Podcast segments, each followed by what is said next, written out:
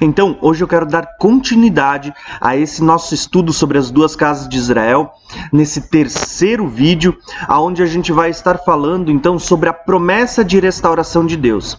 O que a gente viu até agora? Nós vimos que quando Deus chama os patriarcas, Deus vai fazer promessas de que eles frutificariam e multiplicariam, encheriam a terra, seriam pai de muitas nações, de todas as nações da terra, seriam como as estrelas do céu e a areia do mar, eles seriam multidões de povos ou multidão de nações. E como Jacó abençoa Efraim com uma bênção profética, dizendo que eles multiplicariam como peixes sobre a terra. De repente a gente começa a ver então o desenrolar da história e nós vamos ver que em certa altura Deus vai fazer uma divisão nesse povo que estava começando a multiplicar, que ainda era apenas uma nação, mas que estava multiplicando. E Deus vai fazer uma divisão. Então, como nós vimos no vídeo passado, Deus dividiu Israel em dois reinos. O reino do sul, composto por duas tribos, que era a tribo de Benjamim e de Judá, levou o nome de a, o reino de Judá por quê? Porque Judá era a tribo líder. E o reino do norte, que foi composto por dez tribos, cuja tribo líder era a tribo de Efraim.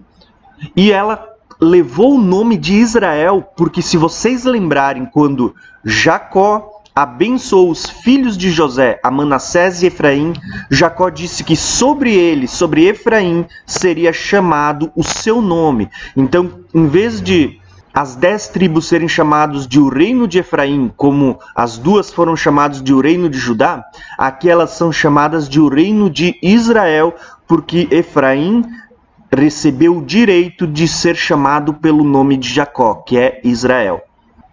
Porém, o nosso propósito hoje é falar sobre uma promessa de restauração mediante essa divisão feita pelo próprio Deus. E vocês vão ver que o plano e o propósito de Deus por trás de toda a história, ele é muito precioso. E para podermos entender o agir de Deus em meio à história, eu quero ler agora o profeta Oséias, aonde vocês vão ver o seguinte texto, Oséias capítulo 1. Ele começa falando o seguinte: Palavra do Senhor que foi dirigida a Oséias, filho de Beeri, nos dias de Uzias, Jotão, Acás, Ezequias, reis de Judá, e nos dias de Jeroboão, filho de Joás, rei de Israel. O princípio da palavra do Senhor por meio de Oséias. Disse, pois, o Senhor a Oséias: Vai e toma uma mulher de prostituição e filhos de prostituição, porque a terra certamente se prostituiu, desviando-se do Senhor. Então, só para vocês entenderem o contexto, Oséias, ele é um profeta, um representante de Deus aqui na terra, e ele é levantado por Deus para profetizar nos dias em que Israel havia sido dividido em dois: casa de Israel ou casa de Judá, o reino de Judá e o reino de Israel.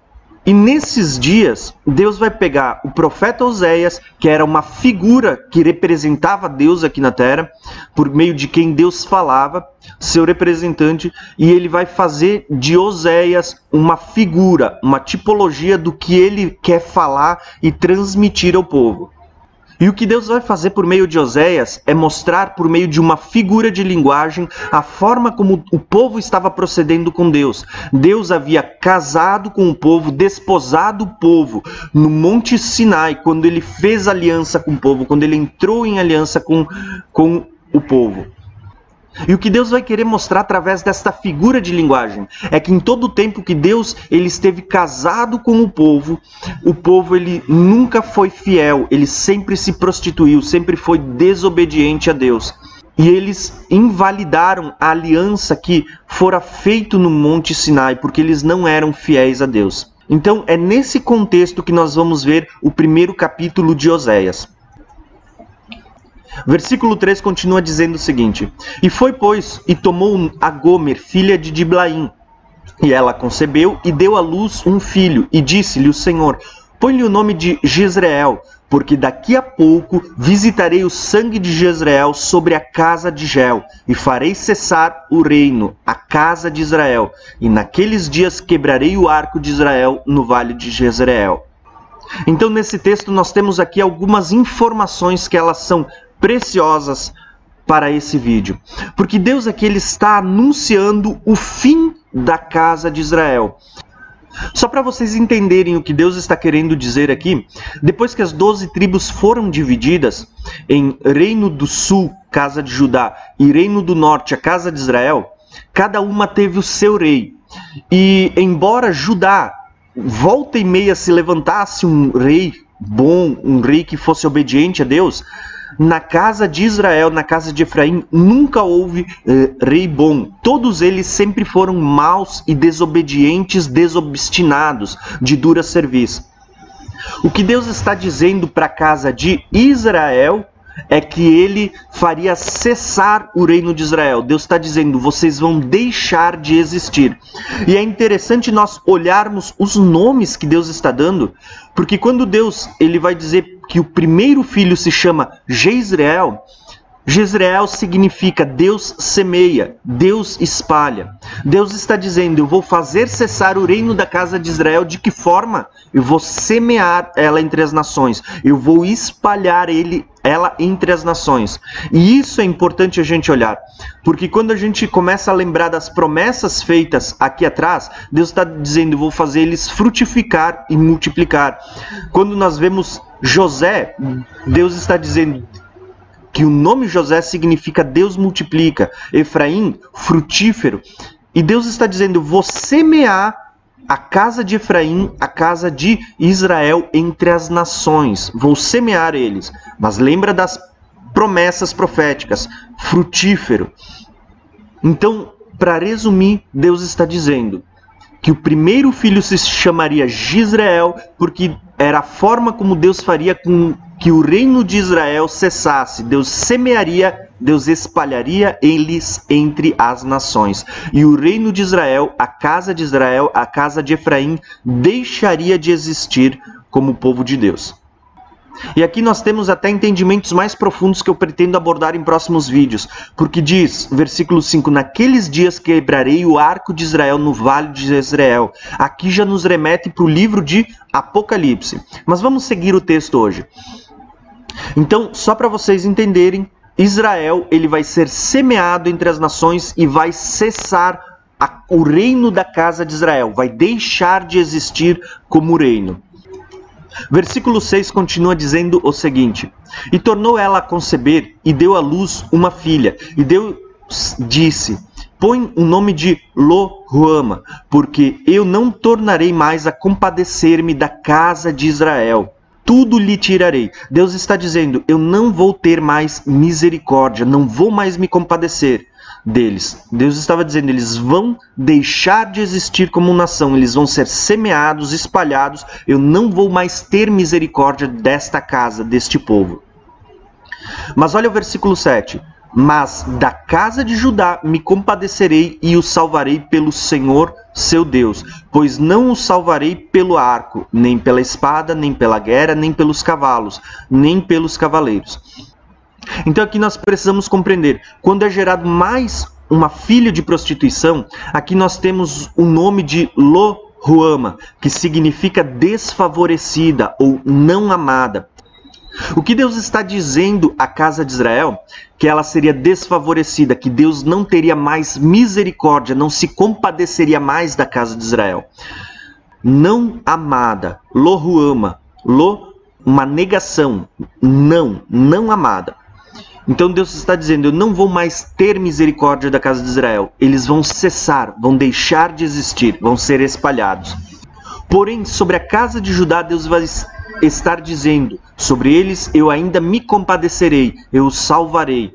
Por que, que Deus está dizendo que se compadeceria de Judá? Porque nós precisamos lembrar das promessas feitas a Jacó, a tribo de Judá. Quando Jacó diz: O cetro nunca se apartará da tua casa, Nós precisamos lembrar das promessas feitas a Davi quando Deus diz que firmaria o trono de Davi e que sempre haveria alguém sentado sobre o trono, que o seu reino seria um reino perpétuo, ou seja, o que Deus está dizendo que levantaria um rei cujo o reino nunca mais passaria. E essa promessa é uma promessa messiânica que vai se cumprir em Cristo.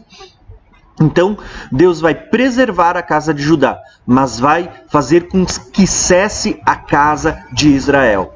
E o texto ele vai continuar da seguinte forma: Versículo 8. E depois de haver desmamado, Lohuama concebeu e deu à luz um filho. E Deus disse: Põe o nome de Lo-Amê, porque vós não sois meu povo e nem eu sou o vosso Deus. Aqui nós temos um texto muito forte, porque Deus ele está tratando com severidade. Deus está dizendo: vocês não têm mais misericórdia, vocês não são mais o meu povo e eu não sou mais o Deus de vocês. Então, para compreendermos esse texto, quando Deus diz lo ami, lo negação, não mais meu povo, Deus está dizendo: vocês não são mais meu povo, eu não serei mais o Deus de vocês. Nós precisamos lembrar das da aliança que Deus fez com o povo no Monte Sinai, quando Deus disse: Se vocês me obedecerem, vocês serão o meu povo, serão uma propriedade particular, serão um reino sacerdotal sobre a terra, serão uma nação santa, serão o meu povo e eu serei o seu Deus. Deus estava entrando em aliança, mas Deus colocou uma condição. Porém, o povo nunca foi fiel a Deus. O povo nunca foi fiel à aliança quando Deus o desposou. O povo sempre se prostituiu. Logo que Deus fez aliança no Monte Sinai, nós vamos ver o povo fazendo um bezerro de ouro um bezerro de ouro para adorar, sendo que Deus pena tinha entrado em aliança. Quando vocês vão olhar para a casa de Israel, nós vamos ver que logo que as dez tribos são separadas, eles vão lá e fazem dois bezerros de ouro. Né? Eles vão atrás de falsos deuses, atrás dos seus ídolos, e o povo sempre se prostituiu, nunca foi fiel a Deus. E Deus agora está dizendo: farei cessar o reino de Israel, não vou mais me compadecer, não vou mais ter misericórdia, vou semear, vou espalhar eles entre as nações nações vão ser desfavorecidos, não vão mais ser meu povo, e eu não vou mais ser o Deus deles. Então, é nesse contexto que a tribo de Judá, a casa de Judá, ela ficou conhecida como sendo o povo judeu. Porém, a casa de Israel, ela deixou de existir, ela foi semeada entre as nações. Ela foi semeada entre os gentios e eles uniram-se em casamento, em alianças, e o povo de Israel deixou de existir como uma nação. E eles passaram a ser chamados de gentios. Para vocês terem uma ideia, é nesse contexto que a gente entende por que, que o povo judeu, quando a gente fala de povo judeu, nós estamos falando da casa de Judá. Por que, que o povo judeu eles não gostavam dos samaritanos? Porque os samaritanos eram uma mistura do povo de Israel com as outras nações. Era um povo misto. Eles não eram de descendência pura. Então, por isso que os judeus eles não gostavam dos samaritanos, porque os samaritanos eles eram na verdade gentios, que haviam se misturado entre as nações. Nesse contexto, com esse entendimento em mente que Judá continuou como sendo povo judeu e Israel deixou de existir porque foi semeado entre as nações, Israel passou a ser um povo gentil é que nós vamos entender agora as promessas de restauração quando em Oséias 10 o texto continua dizendo: Todavia, depois de Deus falar com tanta severidade com o povo de Israel, Deus vai dizer: Todavia, porém, entretanto, ele diz: O número dos filhos de Israel será como a areia do mar Prestem atenção, Deus está dizendo que Israel deixaria de existir, seria semeado entre as nações, cessaria o seu reino. Agora Deus vai fazer promessas de restauração. Deus vai dizer: eles vão ser como areia do mar. Lembra da aliança que Deus fez com Abraão, Isaac, Jacó, quando Deus disse: eles serão como a areia do mar? Eles serão multidão de povos, multidão de nações, eles vão multiplicar como peixe. Deus está dizendo que eles vão ser como a areia do mar, que não pode medir-se e nem contar-se. E acontecerá que no lugar onde se lhe dizia, vós não sois o meu povo, se lhes dirá, vós sois filhos do Deus vivo. E aqui é tremendo, porque prestem atenção, Deus está dizendo que aquele povo que deixou de ser o povo de Deus ele seria restaurado, seria trazido de volta a seu lugar de direito como povo de Deus.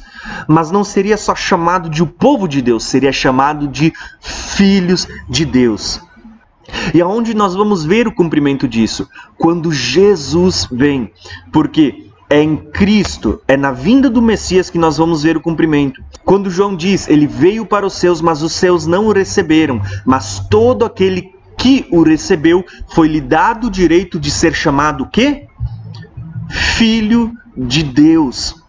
Eles serão chamados filhos do Deus vivo. Deus ele está mostrando como que a casa de Israel, que agora estava semeada entre os gentios, que agora se tornou um povo, uma casa gentílica, ela se tornaria de novo o povo de Deus, e não só o povo de Deus, mas se tornariam agora filhos de Deus por meio de uma restauração e essa restauração ela vai se dar através de Jesus. E prestem atenção, a restauração ela vem por meio da fé. E é isso que nós precisamos entender quando estudamos as duas casas de Israel, o plano de Deus.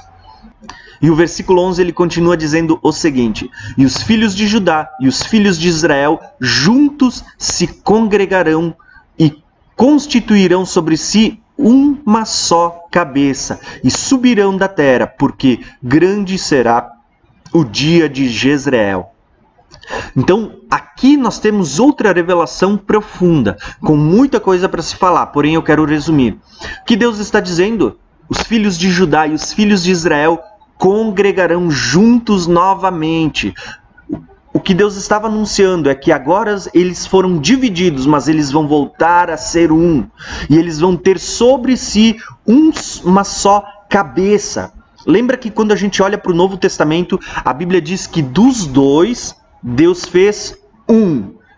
E desse um, desse mesmo corpo, Cristo é o cabeça e nós, o seu corpo. É isso que nós precisamos entender, é isso que está sendo revelado. Deus está dizendo: Judá e Israel, né? a casa de Judá e a casa de Efraim, que foi separada entre as nações, foi semeada, cessou o seu reino, passaram a ser gentios. Ele, Deus está dizendo: os dois serão unidos em um só corpo novamente, aonde Cristo será o cabeça. E esse corpo hoje é quem? A igreja. Aqui está a grande chave, o grande mistério para entendermos as promessas futuras, tanto no Novo Testamento, os discursos, as cartas de Paulo e até mesmo as revelações do livro de Apocalipse.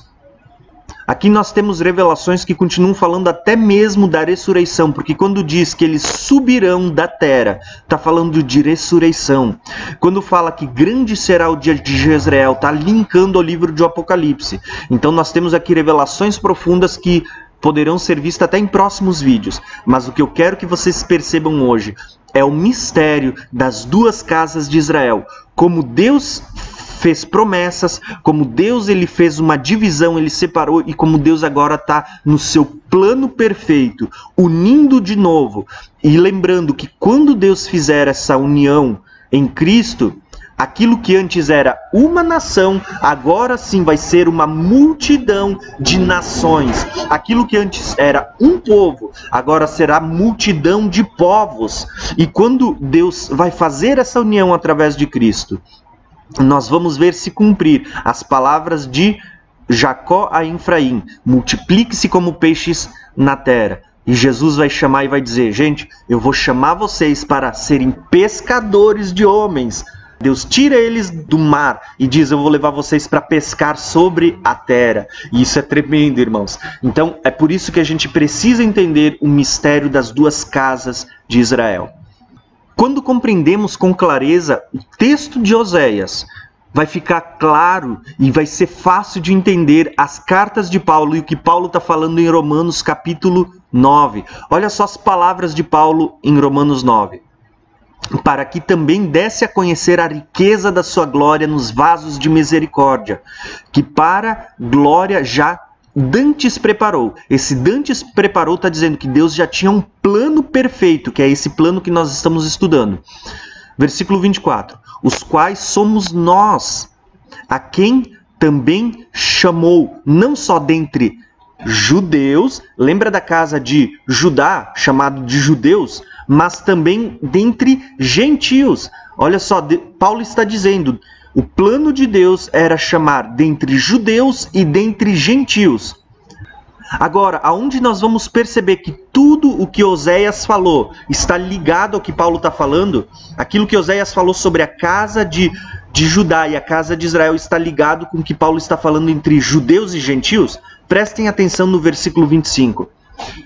Como também disse Oséias: chamarei meu povo aos que não eram meu povo, e chamarei amada ao que não era amada.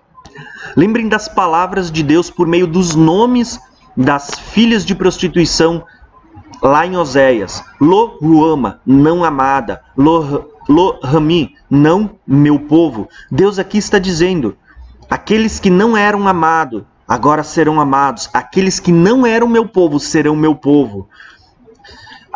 É isso que Paulo está lembrando. Porém, quando Paulo ele vai lembrar das palavras de Oséias, ele não vai falar só sobre judeus, né, sobre a tribo de Judá e sobre a tribo de Israel. Paulo ele vai falar sobre judeus e sobre gentios. Paulo está linkando Israel, que foi semeado entre as nações, com o povo gentil. Tá? E é nesse mistério, Paulo está dizendo, é esse o grande mistério que eu quero falar para vocês. Então, versículo 25 ele diz: Como também disse Oséias: Chamarei meu povo ao que não era meu povo, e amada a que não era amada. E sucederá que no lugar em que foi dito, vós não sois meu povo, aí serão chamados filhos do Deus vivo. Olha que tremenda essas promessas. A casa de Israel e a casa de Judá que foram separadas, agora em Cristo Jesus estão sendo unidas. E Paulo está dizendo que esse é o grande mistério que desde o princípio Deus havia preparado. Tá? Ele juntaria em uma só casa uma multidão de povos que ele faria um, um, só reino. E esse reino não é composto nem só por judeus e nem só por gentios. Pelo contrário, ele é a junção dos dois em um só. Judeus e gentios que formam a igreja. E quando a gente entende isso, nós vamos ver que Deus não está favorecendo os gentios, não, Deus não está rejeitando os judeus, pelo contrário, Deus está falando que dos dois ele faz um só, que é a igreja, cujo ele é o cabeça. Terão uma só cabeça. Tá? E fica claro, quando a gente consegue compreender, o próprio Paulo tinha essa compreensão, ele cita Oséias e ele linka os judeus e a casa de Israel chamando de os gentios.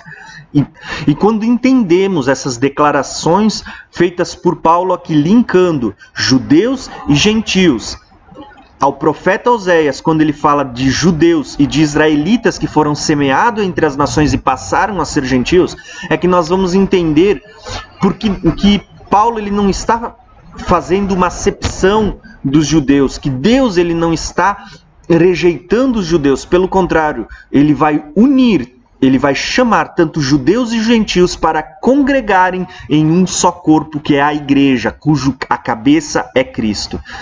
Então esse é um mistério precioso que Paulo ele tem a revelação e ele vai começar a, a revelar por meio das suas cartas.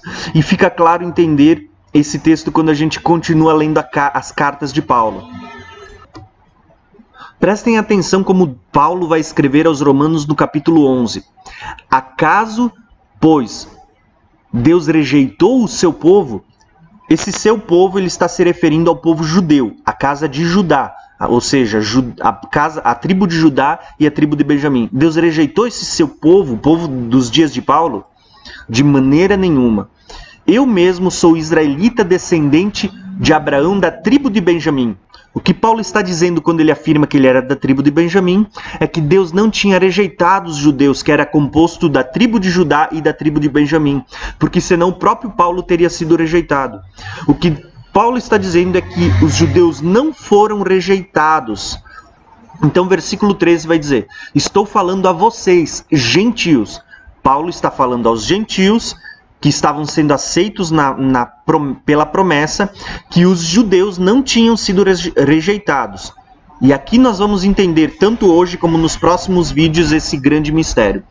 Visto que sou apóstolo aos gentios, exalto meu ministério, na esperança de que, de alguma forma, possa provocar ciúmes ao meu próprio povo. Ao meu próprio povo, ele está falando ao povo judeu, e salvar alguns deles pois a rejeição deles é reconciliação ao mundo. O que será a sua aceitação senão a vida dentre os mortos? Se é santa a parte da massa que é oferecida como primeiros frutos, toda a massa também é.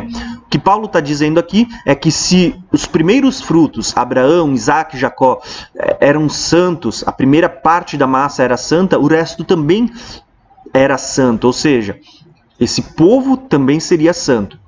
E ele continua dizendo: se a raiz é santa, os ramos também são. A raiz é Cristo, agora os ramos. Ele está falando do povo judeu que também poderia ser santo, mas agora em Cristo, em Jesus. Versículo 17. Se alguns ramos foram cortados e vocês, sendo oliveira brava, foram enxertados entre os outros e agora participam da seiva que vem da raiz da oliveira, Prestem atenção nessa figura. vou pausar aqui. Paulo está usando uma figura sobre a oliveira boa e uma oliveira brava. E Paulo está comparando o povo judeu e o próprio Jesus como sendo a verdadeira oliveira, né, da onde estavam os judeus, porque Jesus veio da tribo de Judá, né, dos judeus. O, o que Paulo está dizendo é que Oliveira brava. Por que, que os gentios são chamados de oliveira brava?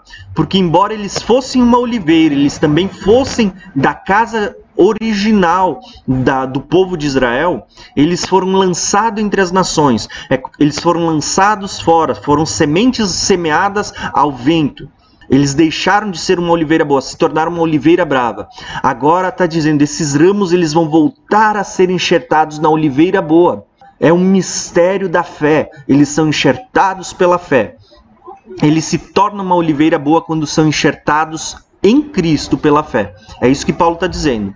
Eles se tornam participantes da seiva, participantes da vida que vem de Jesus, tornam-se participantes da raiz, que é Cristo. Versículo 18: Não se glorie contra esses ramos. Quais ramos? O povo judeu, que havia sido cortado como povo, tá? como povo, como nação.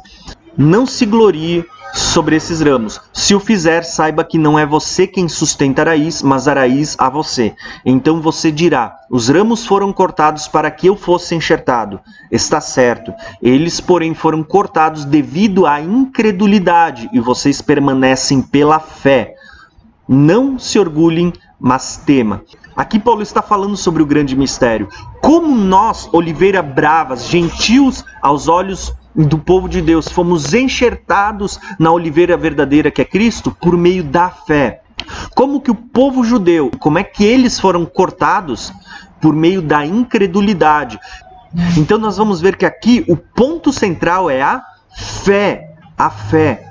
Judeus foram cortados pela incredulidade, mas nós fomos enxertados pela fé. E aqui cumpre-se o que Deus tinha falado em Oséias e o que Paulo havia ressaltado. Aquele povo que não era meu povo será chamado de filhos de Deus. Lembrem das palavras de João. Ele veio para os que eram seus. Quem eram seus? O povo judeu. Ele veio para os que eram seus, mas os seus não o receberam, não creram nele, não receberam. Mas todos aqueles quanto o receberam, quanto creram, foi-lhes dado o direito de serem feitos filhos de Deus. E aqui vai essa promessa vai abranger tanto judeus como gentios por meio da fé agora, por meio do crer em Cristo Jesus. Quem crer torna-se o povo de Deus da nova aliança, torna-se os filhos de Deus da nova aliança. Então aqui nós vamos ver sendo restaurado, sendo congregado tanto judeus como israelitas, gentios agora, sendo congregados em um só povo, na nova aliança por meio de Jesus. O grande mistério. Versículo 21: Pois se Deus não poupou os ramos naturais, também não poupará vocês, porque considere a bondade e a severidade de Deus uh, severidade para com aqueles que caíram e bondade para com vocês, desde que permaneçam na bondade dele. Então, Deus ele é severo com o povo que não creu, o povo judeu que não creu, mas Deus está fazendo um alerta, ele também será severo conosco, os gentios agora enxertados na videira verdadeira, se não crermos. Então, aquele que não crê entre judeus, Deus é severo aqueles que não crerem entre gentios, Deus também será severo. Porém, entre aqueles que crerem entre os judeus e os que crerem entre os gentios, Deus manifestará a sua bondade. Tá? É isso que o texto está dizendo.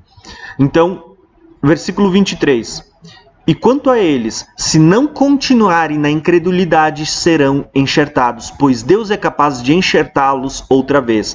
Afinal de contas, se você foi cortado de uma oliveira braba por natureza e de maneira antinatural, ele está falando de algo sobrenatural, foi enxertado numa oliveira cultivada, quanto mais serão enxertados os ramos naturais em sua própria oliveira.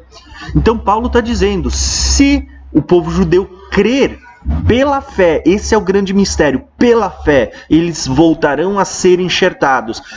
Então, o que Paulo está dizendo é que se os judeus crerem em Jesus, pela fé eles serão enxertados no corpo de Cristo, no qual também os gentios estão sendo enxertados quando creem, pela fé. Então, esse é o mistério que nós precisamos entender e gravar para compreender as cartas de Paulo, para compreender todo o Novo Testamento.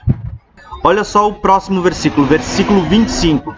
Irmãos, não quero que ignorem este mistério, para que não se tornem presunçosos.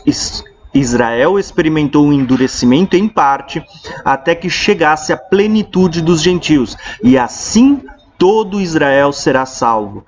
Como está escrito: De Sião virá o redentor, que desviará de Jacó a impiedade e esta é a minha aliança com eles quando eu remover os seus pecados. Então, basicamente, aqui nós temos algumas coisas que nós precisamos entender. Paulo está falando sobre esse mistério, né? Eu chamaria até de um mistério da graça, tá? Esse mistério que Deus ele vai, ele vai fazer.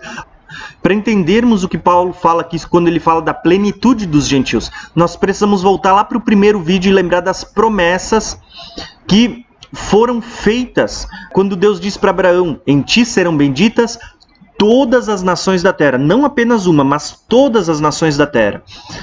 Aqui, quando fala da plenitude dos gentios sendo alcançada, desse mistério, é isso que Deus está cumprindo, Deus está cumprindo aquilo que ele falou lá no início, no princípio. Ele agora está por meio da fé alcançando a todos. Tanto que Abraão é chamado de o pai da fé. Esse é o grande mistério do Novo Testamento.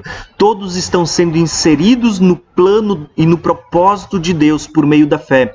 Todos aqueles que não eram povo de Deus passam a ser povo e muito mais passam a ser chamados de filhos de Deus por meio da fé. Por meio da fé. Tá? Então, quando se fala da plenitude dos gentios, está dizendo que agora, por meio da fé, todos estão sendo alcançados, o, o acesso à graça está sendo levado a todos. O versículo 26 ele vai dizer: E assim todo Israel será salvo.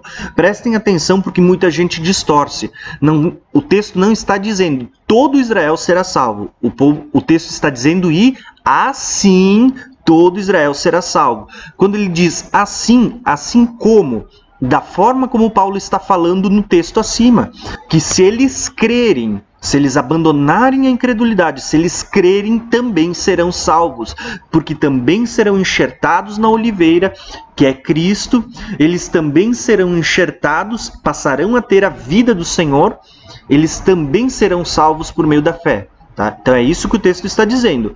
Ele não está dizendo todo Israel vai ser salvo. Ele está dizendo que e assim, por meio desta forma, por meio da fé, eles também serão salvos. Todos eles serão alcançados, serão salvos, da mesma forma como os gentios estão sendo alcançados. Então, esse é o grande mistério das duas casas de Israel, aonde Deus ele vai fazer promessas desde o princípio, onde todas as nações da terra seriam alcançadas.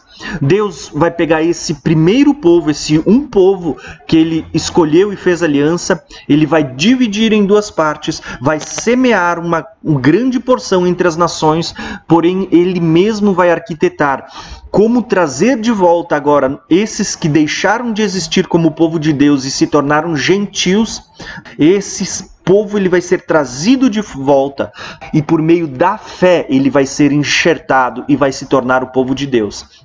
E Deus está dizendo agora que por meio da fé não só esses que foram trazidos de volta, mas esse que era participante da antiga aliança, por meio da fé os dois, eles serão inseridos na nova aliança cujo Cristo é o cabeça, e os dois juntos congregarão em um só. Então, esse é o grande mistério. Espero que você possa ter entendido. Se não conseguiu compreender, veja de novo esse vídeo, ele é importante e precioso. E eu quero dar continuidade. Se você entender isso, você vai entender os próximos vídeos que a gente vai estar abordando. Então, Lembre-se, se você gostou do vídeo, se ele somou, ele acrescentou ao seu entendimento, não esquece de deixar o seu like, não esquece de comentar aqui embaixo o que você achou, o que você entende sobre as duas casas de Israel. E um grande abração, tá bom? Até o próximo vídeo.